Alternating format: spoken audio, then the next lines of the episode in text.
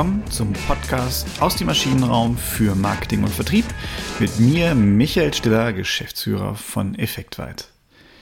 Ja, heute würde ich gerne ein Thema besprechen, das ist mir so oft jetzt schon begegnet. Äh, wir machen ja wahnsinnig viel Vertriebsberatung auch. Dazu gehört auch Vertriebsplanung und ähm, das Thema kommt gar nicht so sehr in unserer Projektarbeit vor, sondern häufig nach der Projektarbeit, nämlich wenn die Planung durch ist, so wie jetzt. Ne? Wir haben Februar, es wird gerade noch mal wieder richtig schön kalt, so wie es für den Februar gehört. Äh, ich hoffe, es bleibt so sonnig auch noch zu Karneval. Nichtsdestotrotz, der Februar ist der Monat, um den ersten Forecast abzugeben. Forecast, ganz klar oder ganz häufig, äh, Jahresplanung wird äh, idealerweise im Dezember abgeschlossen, meistens dann aber erst Mitte Januar.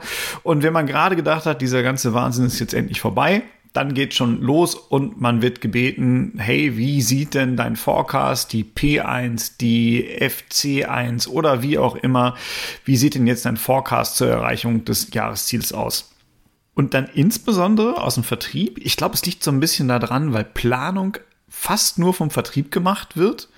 Sträflicherweise. Planung müsste genauso vom, vom äh, Marketing gemacht werden. Aber wie dem auch sei, im Vertrieb wird sie häufiger gemacht und da ist sie halt auch super gut messbar und sehr schnell messbar, nämlich anhand der Absatz- und Umsatzzahlen. Und dann geht's los im Februar, eigentlich jetzt eine gute Zeit dazu, abzumelden. Ich habe mein Vertriebsergebnis und sage jetzt schon, oh oh, Chef, das wird nix. Und jetzt sind beide in der Bedrulle. Einmal der Vertriebler, der sich jetzt überlegen muss, wie erkläre ich es denn meinem Chef? Ich habe doch gerade erst meine Planung abgegeben. Und zum anderen die Managementkraft, die Führungskraft, die sich jetzt überlegen muss, wie gehe ich denn damit um?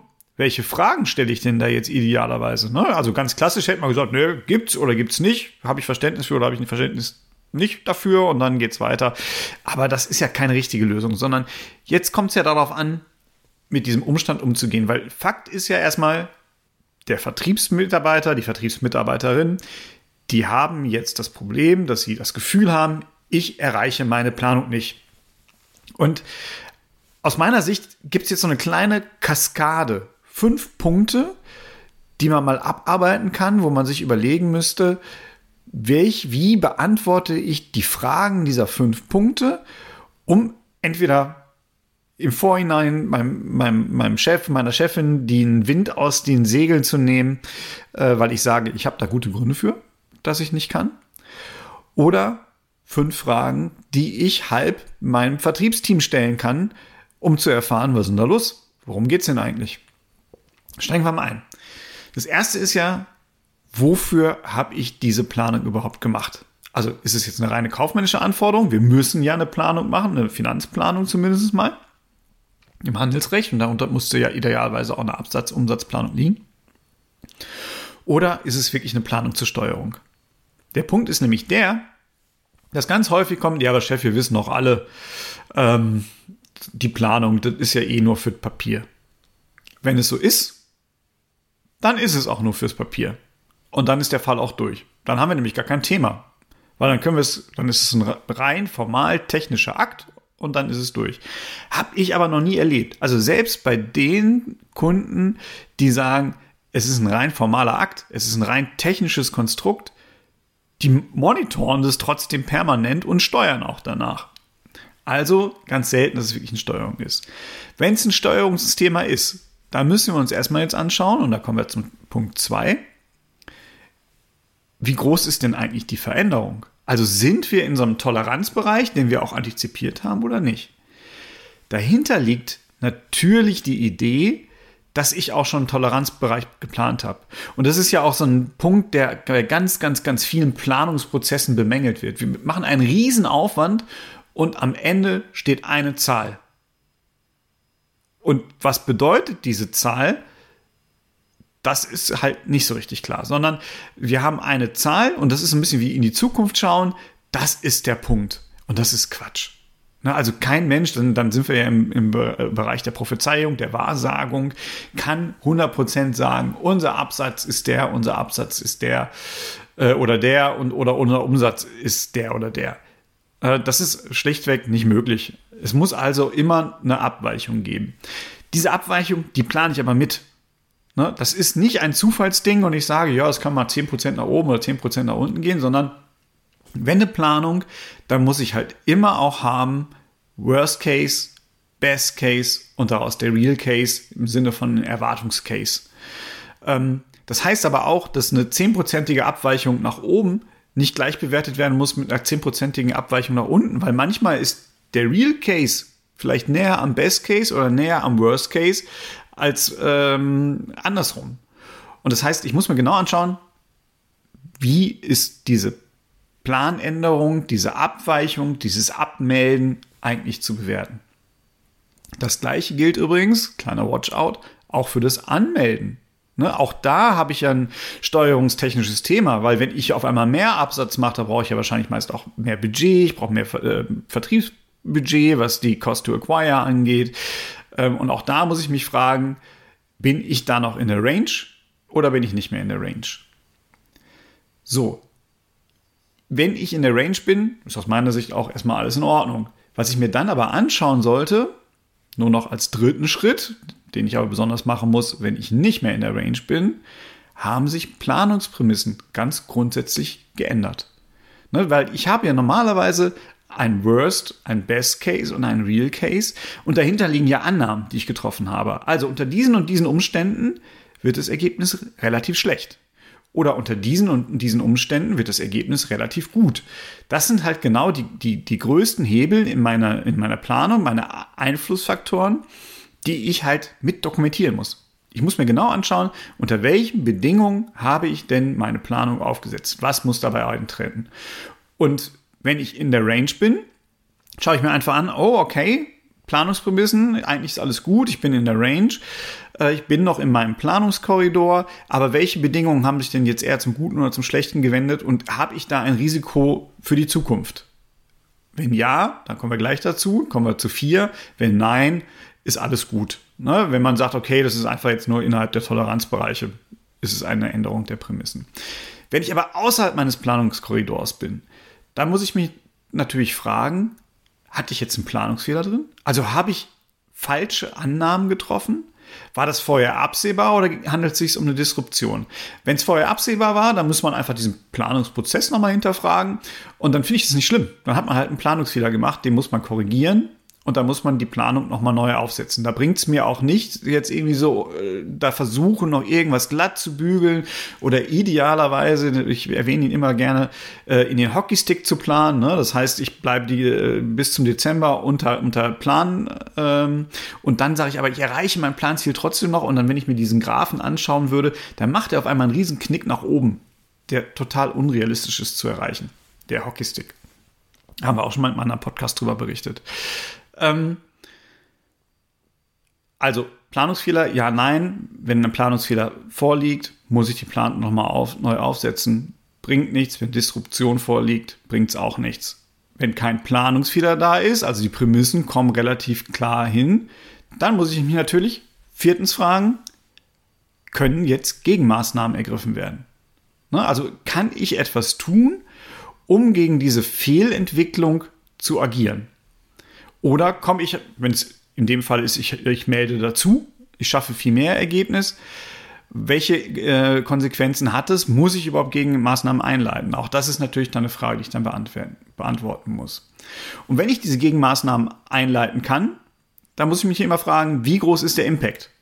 Ne? Also schaffen es diese Gegenmaßnahmen, es komplett zu kompensieren? Oder kann ich nur teilweise kompensieren oder habe ich vielleicht gerade, wenn wir über Absatz, Umsatz sprechen, habe ich vielleicht Gegenmaßnahmen in petto, die aber erst ähm, später wirken, weil sie halt langfristiger wirken oder ich habe Gegenmaßnahmen im petto, die mein Budget beeinträchtigen und ich dadurch halt an einer anderen Stelle ein Planungsthema bekomme.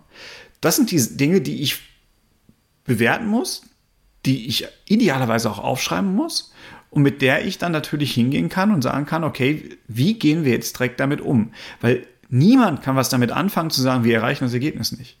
Da kommt ja immer, so what? Was passiert denn jetzt? Ne? Also können wir was tun, um das Ergebnis zu erreichen? Können wir nichts tun, um das Ergebnis zu erreichen? Oder müssen wir vielleicht Maßnahmen ergreifen, die die Zielerreichung an anderer Stelle gefährdet, aber wo wir das so einschätzen, dass wir sagen, ich gefährde lieber das eine Ziel um das andere Ziel zu erreichen. Das wäre genau der Punkt. Und jetzt kommt der fünfte Punkt und ich glaube, das ist einer der größten Punkte. Falls nein, wir sagen, wir können keine Gegenmaßnahmen erreichen äh, oder keine Gegenmaßnahmen treffen, dann muss ich jetzt erklären, bitteschön, warum nicht. Und es zählt jetzt nicht zu sagen, ja, weil wir haben mit der Preiserhöhung so viel administrativen Aufwand gehabt oder die Software wurde eingeführt oder, oder, oder. Also diese ganzen vielen Themen oder die Kunden wollten doch gar nicht, die wollten unsere Promotion-Maßnahmen nicht platzieren oder unser Strukturvertrieb ist ausgefallen. In dem Fall hätte ich wieder einen Planungsfehler gemacht. Das ist mal so das eine, weil die wenigsten Punkte, also gerade wenn wir im Februar sind, waren im Dezember noch nicht, nicht absehbar. Ne? Also man hätte es vorhersehen müssen in dem Fall sogar. Also da greifen Ausreden nicht, nicht so gut. Und wenn ich schon so eine Ausrede habe, eine Falls-Nein-Argumentation, weil ich sage, hm, unsere ganzen Ressourcen waren auf einen anderen Fokus ausgerichtet, dann muss ich zumindest mitliefern und welchen Impact habe ich dadurch erreicht. Also was haben wir dadurch geschafft? Und ansonsten, wenn ich das nicht leisten kann und wenn dieser Impact es uns nicht wert war, auf die Zielerreichung zu verzichten, ja, dann habe ich halt einen Managementfehler gemacht. Ist ja auch nicht schlimm. Passiert ja allen von uns mal. Wichtig nur, dass wir wieder damit umgehen, dass wir daraus lernen können aus diesem Managementfehler. No, und das ist genau der Punkt, den man sich ähm, überlegen muss, wenn man Ziele ab- oder anmeldet wenn ich das jetzt nochmal zusammenfasse, also das erste ist, nicht bitte, bitte, bitte, bitte, bitte, nicht einfach nur sagen, wir erreichen das Ziel nicht. Das funktioniert nie. Also wenn, wenn das funktioniert im Unternehmen, dann ist eigentlich das ganze Steuerungskonzept ad absurdum geführt. Das darf so nicht vorkommen.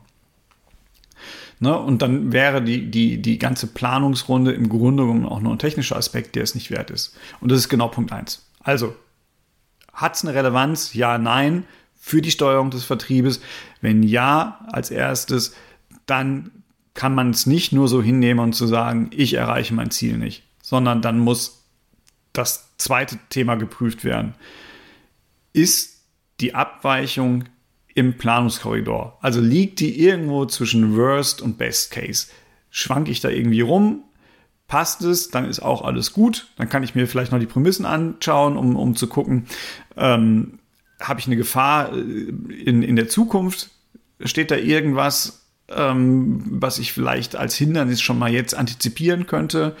Aber im Grunde genommen, wenn ich im Korridor bin, ist ja auch alles klar, weil wir können keine Planung auf eine Zahl machen. Das ist Wahrsagerei. Das gibt es einfach nicht.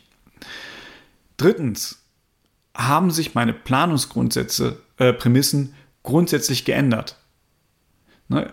Wenn, wenn ja, dann muss ich neu planen. Dann hilft es nicht. Wenn die Planungsprämissen sich grundsätzlich geändert haben, dann muss ich nochmal rein und muss mir überlegen, wie sieht es denn jetzt aus mit Worst Case und Best Case? Und ich muss auch im Sinne der Fehlersuche schauen, warum ist dieser Planungsfehler passiert? Also haben wir einen Interpretationsfehler gehabt? Hatten wir eine Wissenslücke? Haben wir einfach nicht weit genug gedacht, haben wir einen Einflussfaktor übersehen. Oder es gibt manchmal auch Disruption, ne? irgendeine Erfindung am Markt, ähm, irgendeine Gesetzgebung, die vielleicht auch mal überraschend kommt. Dann ist es eine Disruption, dann konnte ich nichts machen, aber auch dann muss ich neu planen. Es hilft ja nichts. Falls ich keinen Planungsfehler gemacht habe, falls die Planungsprämissen sich einigermaßen so entwickelt haben, wie ich mir das vorgestellt habe, dann viertens kann ich Gegenmaßnahmen ergreifen? Und wie groß ist der Impact der Gegenmaßnahme? Also wie stark kann ich gegen diese Fehlentwicklung arbeiten und zu Lasten von was? Denn auch hier ist ja klar, wenn ich jetzt Gegenmaßnahmen ergreife, die ich vorher nicht geplant habe, dann wird mich das was kosten und dann wird es halt auf die Zielerfüllung an anderer Stelle wirken und ich muss es einmal offen spielen, einmal aufdecken, damit ich eine bewusste Entscheidung fällen kann, ist es mir das wert oder ist es mir das nicht wert? Und dann komme ich zu fünftens, falls ich keine Gegenmaßnahmen ergreifen kann, was ist der Grund dafür? Das typische, wir hatten ein anderes Thema, da möchte ich dann immer wissen, was hat das andere Thema mir denn gebracht? Haben wir da einen Impact gehabt, der sich aus unserer Sicht gelohnt hat, der so groß war, dass wir die Fehlentwicklung, die wir jetzt gerade sehen, in Kauf nehmen, weil wir uns einem anderen Thema gewidmet haben. Ne? Das sind so diese fünf Punkte, die man mal durchgehen sollte, sowohl als derjenige, der die Planänderung, der die Plananpassung kommuniziert, im Sinne von ich antizipiere jetzt schon mal, dass ich Antworten auf diese Fragen haben muss, aber auch als derjenige, der diese Planänderung bewerten muss, der die akzeptieren muss, der sich daran ausrichten muss. Ähm, das wäre genau der Punkt, diese fünf Fragen, an die muss ich mich halten. In dem Sinne hoffe ich, dass bei Ihnen noch alles nach Plan läuft, alles im Plan ist. Äh, ansonsten kommen Sie gerne auf mich zu, dann können wir das gerne mal besprechen unter m.stiller.effektweit. Oder auch wenn Sie ein anderes Thema haben, was wir hier im Podcast mal besprechen sollen, dann würde ich mich auch jederzeit auf euren Input freuen. In diesem Sinne, bis nächste Woche. Tschüss.